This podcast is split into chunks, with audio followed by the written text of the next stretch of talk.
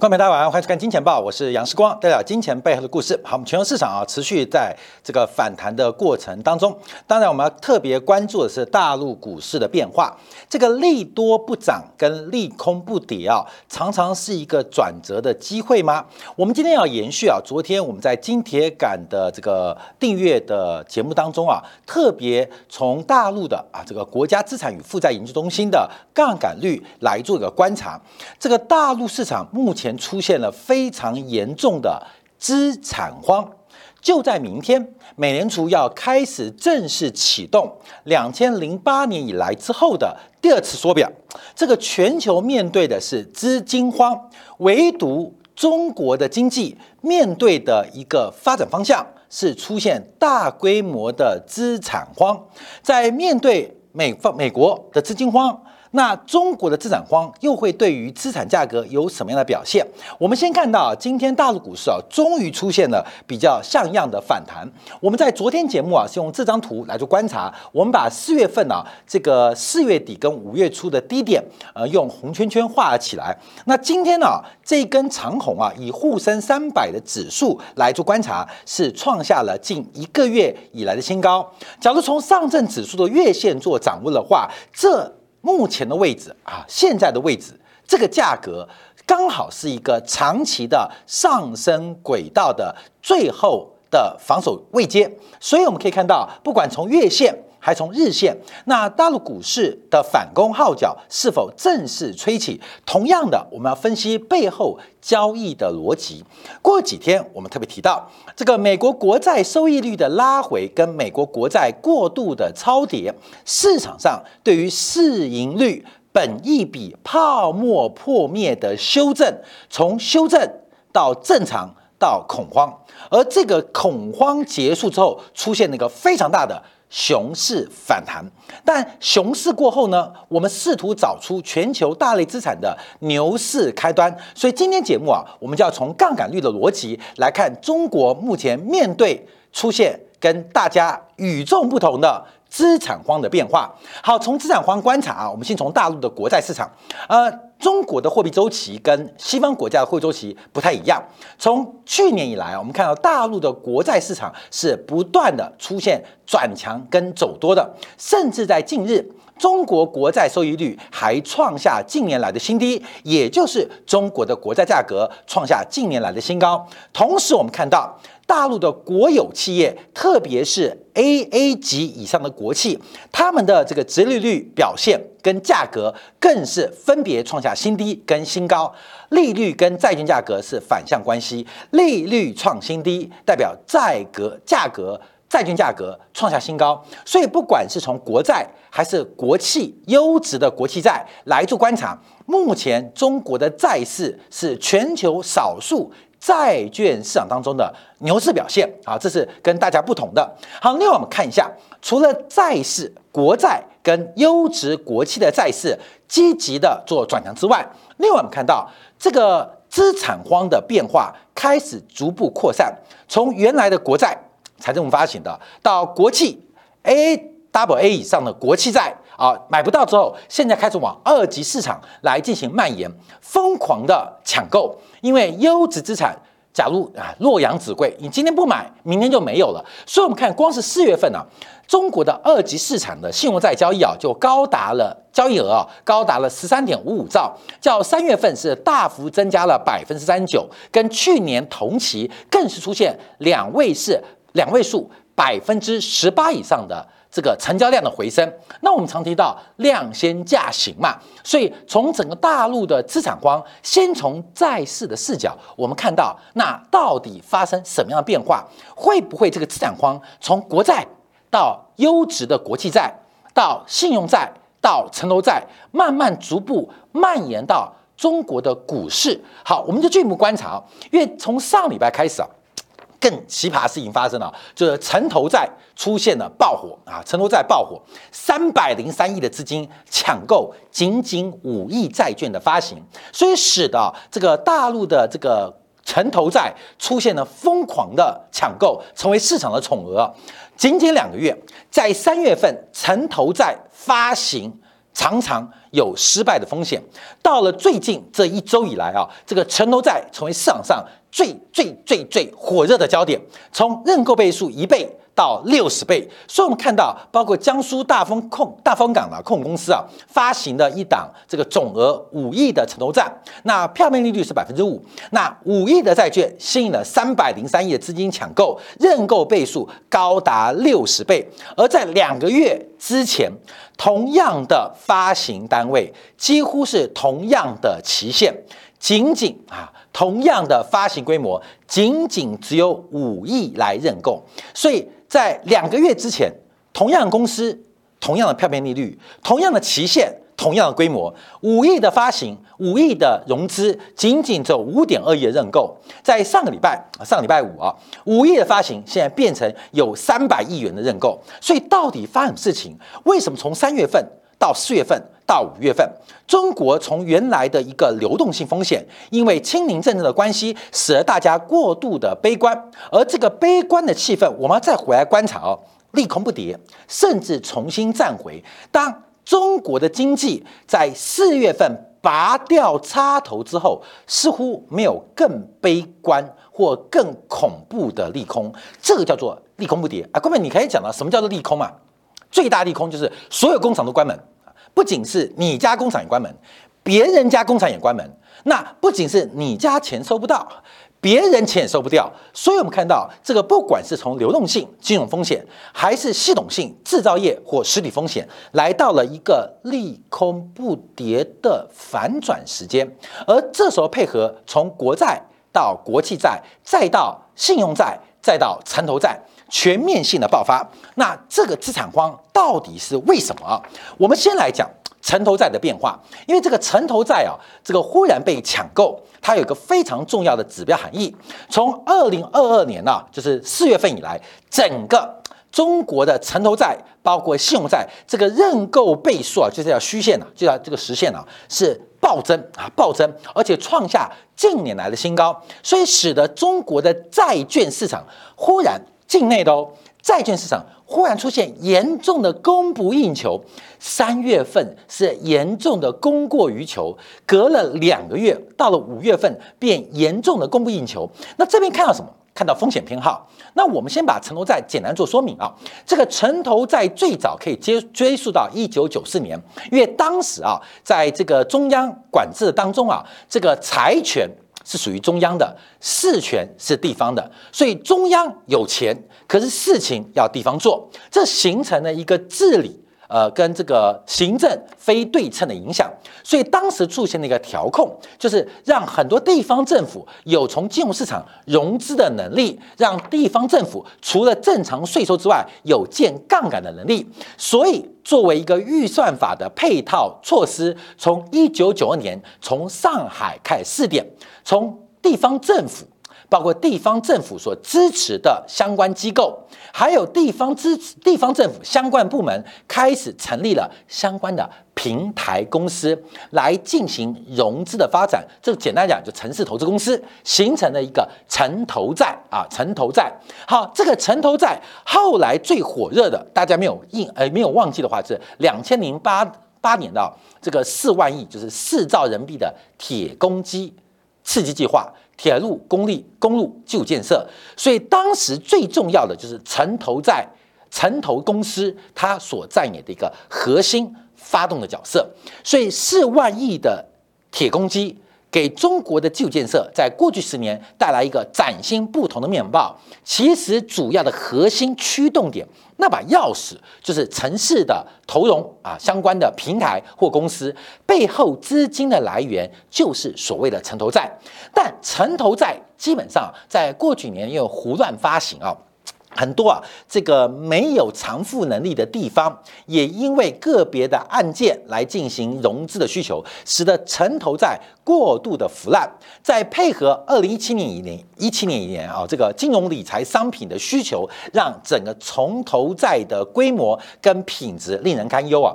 所以后来啊，在二零一七年供给侧改革之后，这个地方啊跟中央就把这个城投债啊或地方政府发行债券进行非常严格的限制。一刀切，中央政府核准的啊或中央财政部核准的这个有类似政府的刚性兑付保证，可是可是由地方融资平台所发行的企业债、公司债或中期票券，简称城投债，这个。政府不保证兑付，试图打破这个刚性兑付啊，各位就分开来哦。你们这个投资人要去买城投债，你们自负责任哦。这跟中央跟地方所谓的政府发行的债务是不一样的哦。所以那个是市场的一个信用，那这边是国家的信用啊，分开来。可事实上。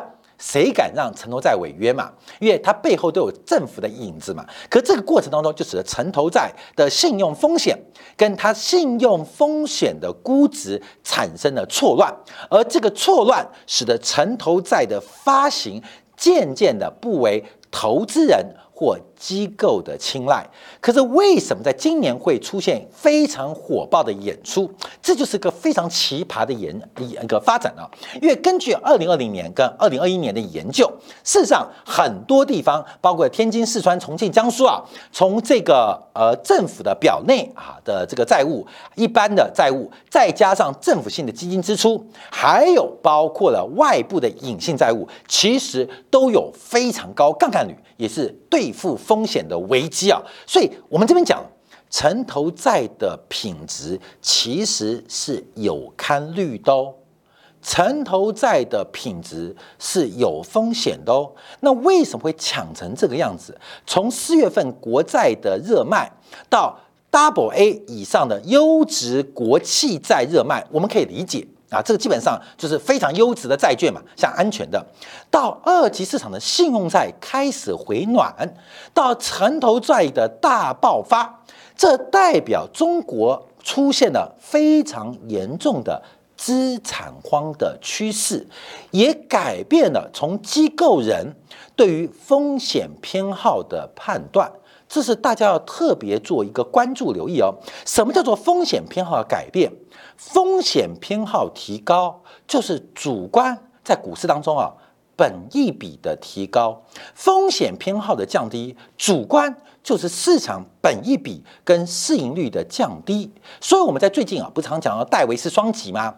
客观的是 EPS 跟 EPS 成长性，主观的是我要给你多少市盈率。本一比，这是一个非常主观、非常抽象的概念，所以客观的啊跟主观的，假如用戴维斯的逻辑观察，那一个是真实发生的，一个是客呃主观的预期。那现在从中国的债券市场发现，中国的风险偏好，特别是机构人的风险偏好开始改变了吗？啊，这是个问号。好，我们先从几个角度关注啊。好，真的改变呢？假一代改变。代表中国的戴维斯双极将出现变化，什么意思？我们在过去这一周一直讲戴维斯双极嘛，初升段是本益比跟市盈率的修复，跌过头了啦，过度悲观。主升段是基本面推升 EPS，末升段是 EPS 的高成长加上本益比的泡沫化，初跌段。就是本一比市盈率泡沫破灭，就像现在的股市主跌段就是 EPS 的下修，就像即将发生的美国包括台北股市末跌段是 EPS 跟本一比的双重下修。那现在要观察那风险偏好的改变，是不是代表中国的资产？正在进入出生段的可能跟机会呢？啊，这是个问号哦。我们先看到承诺债的发行啊，那承诺债会热成这个样子啊，关键就有顺序的哦。国债、优质国企债、就投资级等级的债券，到信用债，到承诺债，按照这个等级划分，会越买越下面，代表机构或投资人胆子开始慢慢回复啊。当然，我们从承诺债观察啊，第一个是发行量少，第二个其实这一次被抢购的承诺债大部分。大部分是属于 A 级或 A 级以上的城投债居多，所以我们说风险偏好改变，严格来讲是资产荒。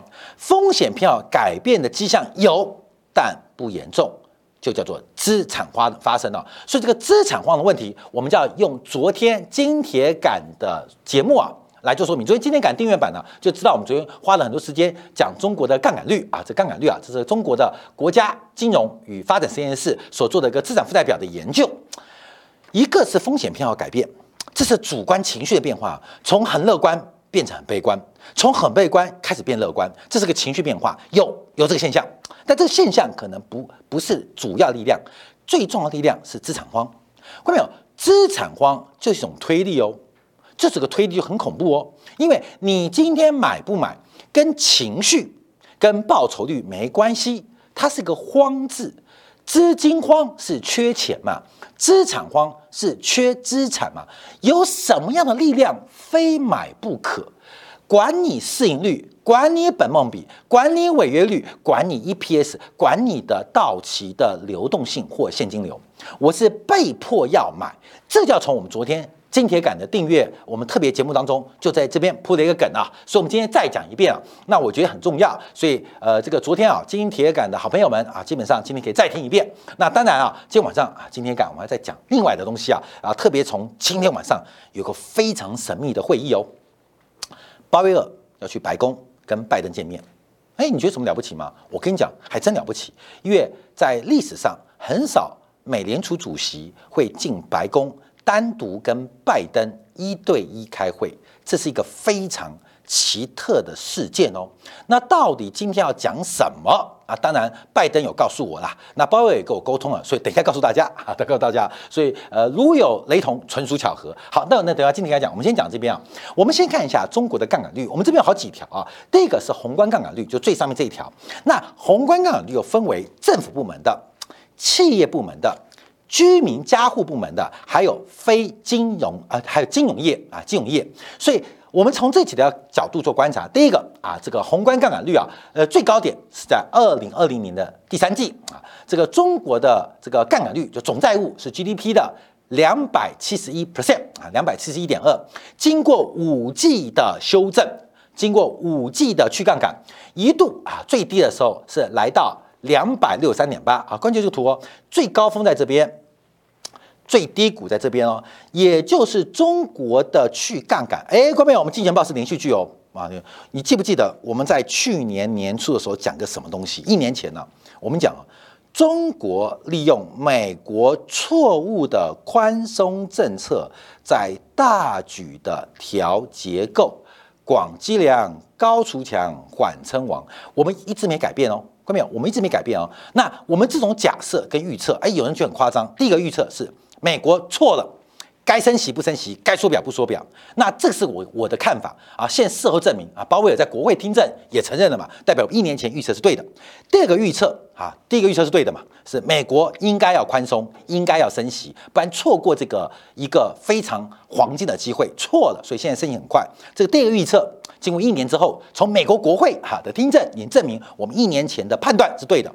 第二个假设是美国的宽松既然是错的。中国就利用这个机会大举的去杠杆，透过外部环境的宽松条件进行内部结构的调整。简单讲，内部紧缩。那这个证据就出来了。从二零二零年第三季新冠疫情来到了杠杆率高点，中国就开始快速的进行收缩。这个总杠杆率透过五 G 的时间掉了八 percent，掉了八 percent 啊！关键这个是不容易啊。全球的经济体当中，宏观杠杆率能够去杠杆的。在过去两年，全世界范围只有中国，只有中国。好，这代表什么意思啊？各位，我们去年的第二个假设也成立了啊，第二个第二个观点也成立了，就中国是去杠杆去的非常快。好，昨天我们提到这个去杠杆去哪边啊？那这个杠杆去了，代表调整结束，它就重新建杠杆的能力。假如杠杆没去或还在加杠杆，那未来它继续杠杆能力就受限。好，第一个我们昨天提到的是居民部门啊，居民部门啊，各位我们看啊，居民部门啊，昨天提到居民部门，就居民部门，居民部门的杠杆啊，居民部门的杠杆基本上是维持不变，跟去年的高点啊，基本上一直维持在百分之六十二左右的一个水平啊，这个居民杠杆啊，这个家庭版本，所以家庭的杠杆率是来到历史最高。而且盘整了大概有五季到六季的时间，它进一步推升力道是非常有限的。所以昨天我们提到中国的房地产或耐久财，你不要有太高的期待。为什么？因为没有人消费，因为消费这个世界是一个信用的世界，而居民部门、家庭部门它是没有能力。大规模的进行加杠杆动作。那既然没有能力，也代表不管是房地产或耐久材，它的长期的宏观的发展是有限的。那我们另外也提到了，包括像企呃企业啊，金融企业，包括这个这个企啊，这边是呃房地产，另外也提到了包括了企业。那中国的企业杠杆率是有做修正的啊，观众看这张图了。中国的非金融企业啊，就企业就扣掉非金融啊，它杠杆率从两二零二零年第二季到现在是减了七个百分点，也就是我们提到中国过去这一年半，它去杠杆主要去在企业的杠杆率，主要是去在企业的杠杆率，而政府的杠杆是不断的创新高啊，政府杠杆在这边啊不断创新高，所以从三大部门观察话，只有企业有加杠杆的能力。有杠杆，那会不会加杠杆啊？再说，我们昨天节目另外一个重点讲的是什么？看到没有？昨天最后讲重点，我们特别讲到金融业的杠杆，因为金融业的杠杆去的非常夸张哦。这个金融业不止银行啊，不止银行的金融业啊，就全范围金融业。我们看一下金融业的杠杆率，当然从两千零八年讲起，两千零八年的杠杆率分别为资产跟负债啊，资产负债嘛，关键就一边是资产，一边是负债。资产从原来百分之二十七点六，到二零一六年爬升到七七点九，这个爬升，这个杠杆的成长超过了一点五倍啊，超过了一点五倍，这是个非常大的一个扩大信用动作。我们看负债端，负债端从两千零八年次贷海啸之后，铁钩金之后，四兆刺激之后，从三三点五 percent 拉高到六十七点四，也成长了超过一倍。所以金融业的杠杆到两千二零一六年来到最高峰，那这个最高峰以来什么事情？就是供给侧改革啊，供给侧改革。好，供给侧改革之后发生什么事情？我们要特别观察哦，就是中国的金融业它的资产跟负债的杠杆率竟然出现了巨大的修正。从二零一六年年中开始，到二零一七、二零一八、二零一九、二零二零、二零二一。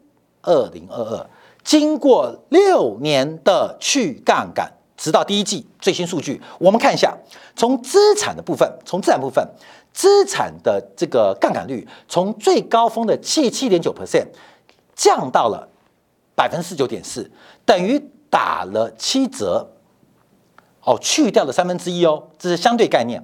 我们看负债比例。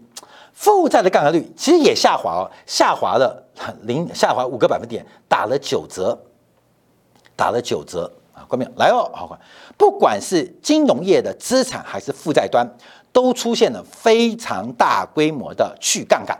所以我们提到，既然大规模而且长期的去杠杆之后，它自然会有个反弹嘛？看没有？会个反弹嘛？那这个反弹就是我昨天经验感跟大家特别来做个分享跟观察的。好，但我们在观察啊，因为资产端的杠杆率掉的非常多，掉了将近二十八个百分点，相对于 GDP，而负债端其实掉也不少，掉了五个百分点。哎，观众注意到哦，资产端掉那么多，可是负债端却没没掉。我要分成两个层次做观察。两层观察，后面来这个看资产负债表，这是我提醒大家，为什么这是个财富分配重大机会？从今年到二零二四年，因为资产负债表收缩，中国是人工海啸，叫供给侧改革，资产负债表收缩就是同步下跌，同步下跌。可是 L 代表负债，负债分别分为一个叫外部融资跟内部融资，我就用小 l 跟小一来判断，L 是对外借的负债。一是内部融资，就是股东权益啦，股东出的钱呐，所以这个大 L 当中其实包含了两块。当资产负债表，因为这个资产负债表叫平衡表嘛，英文翻译就是 balance sheet，就平衡表的意思，永远是恒等式。当资产负债表收缩的时候，看没有？资产从一百块变成七十块，负债端也一定从一百块变成七十块。关面，我们要看去杠杆、供给改革为什么会那么激励？为什么许家印会破产啊？几乎要破产？为什么融创完了啊？为什么中国房产那么惨？就是因为他们不知道资产负债表衰退的压力。关没有？当资产衰退的时候，请问负债会衰退吗？负债是刚性的，你欠银行钱、欠别人钱是要还的，所以怎么办？是内部融资的价值。崩溃，所以资产负债表衰退，我们看到资产端打七折，负债端也打七折哦。可是为什么负债端没有同步打七折？因为主要消失在权益部分。所以，我们举个例子，像北京产出产出这个房地产灾情啊，燕郊区买四百八十万的房子啊，人民币房子，现在剩三百万。嗯，关没有？这只是资产负负债表衰退的一棒接一棒过程。现在很多中国的房地产为什么哇，价格一跌就是打六折、打七折，甚至还打五折？断供法拍的比例是数以倍计在暴增，这是资产负债表衰退的最后结果。就资产负债衰退一棒传一棒，最后传到你手上。啊，就变韭菜了嘛，所以你爆雷啊，不是你爆雷，是大家其实都爆雷了。那当最后的一只鱼跟虾爆雷之后，传不下去了，就开始往前面嘛。所以为什么出现地产股的爆雷？原在这边，好看没有？就资产负债表大衰退的恐怖性，所以可以解释为什么资产端衰退那么多，可是负债端没有衰退，因为。外部融资是有信用评级的，有强迫法律兑付的义务，只能内部融资做减损。关没有？现在这个事情还在发生哦，还在发生哦，所以我们才讲说，为什么情绪要反着买？这个别墅靠大海，在大陆的一个玩笑话，为什么？为什么？就是市场看多你就看空，市场看空你就看多啊！最后别墅反着买啊，别墅反着买，别墅靠大海。好，这是我们做观察。好，我们这边强调，好，观众再回来看啊，这是刚第一层逻辑。第二层逻辑是中国的资产端修正的太多了。好，所以我们往下做关注啊。好，第一个外部环境啊，从彭博社啊今天最新新闻啊。中国政府为了应应应啊这个新冠疫情不确定性，我们看最近啊这个中国银行的同业之间的回购利率，就是银行资金成本啊，长期维持在百分之二以下，这是一个非常难得见到现象。它不是很低，而是维持在低点很久，久是特别，就是这个资金的低利率维持了很久。我们可以讲到，第一个是需求不足，第二也是供给过多。在供给过多跟需求不足双重压力之下，利率就维持在低档，维持了哎呦好几个月啊。好，第一个外部流动性非常宽松。好，第二个我们再看一下，从整个四月十五号中国的降准，还有央行加快缴了一兆嘛给财政部，形成了市场货币市场的强力货币的快速累积。好，看到没有？供给过多，需求不旺，形成了一个堰塞湖。什么堰塞湖？资金的堰塞湖。那资金啊，严格来讲，在学理上就叫做资本。资本是非常邪恶的哦，资本是非常逐利的哦，唯利是图的哦。而这个大量的资金一旦堰塞之后，这些资金它必须转为有生产力的资产。才能叫做资本，资金是钱，可是资本也叫钱。资金跟资本差别，一个是死钱，一个是活钱。什么叫死钱？就是以货币形态存在的。那活钱是代表它是以生产力形态存在的。所以资金要转成资本力的过程当中，要寻找一个依附的资产，这就是我们特别提到的。资产荒即将开始发生。好，我们再从啊社会融资 跟 M two 啊来做一个观察啊。那这个社会融资跟 M two，那大家都常听到大陆公布，通常啊社融我们就当做银行端的资产，M two 就是银行的负债端。等一下还有图上说明啊，这个中央银行的这个资产负债表跟一般的资产负债表不一样啊，有时候反向观察。好，我们先解。银行的资产跟银行的负债端，就用社融跟 M two 之间关系，竟然掉到负值，掉到负值，哈，资产衰退速度极快啊，但负债端的降速相对于资产端是比较慢，这就出现了叫资产荒的过程啊，资产过程为什么？因为下滑很快嘛，资产 大量的一个闲余也呃资金的闲置就出现了。我们从过去三次的经验做观察，一次是二零一一年的第四季。各位，这是资产花那一次啊，那一次是股市空头的末端；第二次是二零一四年的第一季，是股市牛市的开始；第三次是二零一八年的第三季末到第四季，那一次是空头熊市的末端。熊末、牛首、熊末，现在出现第四次啊，那那是是牛首吗？我不确定啊，猜的啊。反正上次的资产荒三次，过去三次，熊市末期、牛市初期、熊市末期，所以每一次的结构都不一样。但不论如何，就是一个是杀到底了，一个是准备涨了。所以每上每一次的资产荒一旦出现，宏观市场的资产荒出现之后，它可能是熊市末期。也有可能是牛市初期。我在这边提醒大家，我们针对的是中国的市场，针对大陆的经济，因为中国的商业周期跟货币周期跟其他国家不一样嘛。可能这个很简单嘛，大家都在升息，今年谁降息？谁降息？一个俄罗斯嘛，俄罗斯先升后降嘛，那一直在降谁？中国嘛，所以货币周期不一样嘛，所以这个是我们哇，那就是不是熊市末期就是牛市初期，那就买喽啊，不，那是只针对中国经济的观察啊，大家不要搞错啊，因为大家周期不一样，做做掌握。这个别人老婆漂亮关你屁事啊，关明你懂意思吗？啊，关明意思，你做西门庆就跟你有事，假如你不愿意做西门庆，你就关你屁事啊，你懂意思吧？所以呃，你关不关系哈就决定，但你不要搞错，别人老婆漂亮回来看这老婆也漂亮吗？那是一个客观的存在嘛。啊，物理的存在，她漂不漂亮，跟你老婆漂不漂亮，这两码子事。那人家漂亮，你爱她吗？还是你你老婆漂亮，你爱你老婆？根本这是西门庆跟武大郎的差别啊！所以这个呃要切割开来啊。好，我们继续往下观察。那资产荒会发生什么事情？来看，来看，来看这个资产荒的变化。那就是买资产嘛。那大家既然要买资产，那我们买什么资产呢？我们看一下，从这个资产端做观察。好，我们刚刚特别提到，金融业的资产端去杠杆，第一个长达六年，从供给侧改革的二零一七年就开始了，而且去的很干净。所以我们现在回来观察，那就按照这个资产端，各位，这边是负债端哦，这边是负债端，这边是负债端，这边是资产端，看到没有？那看嘛。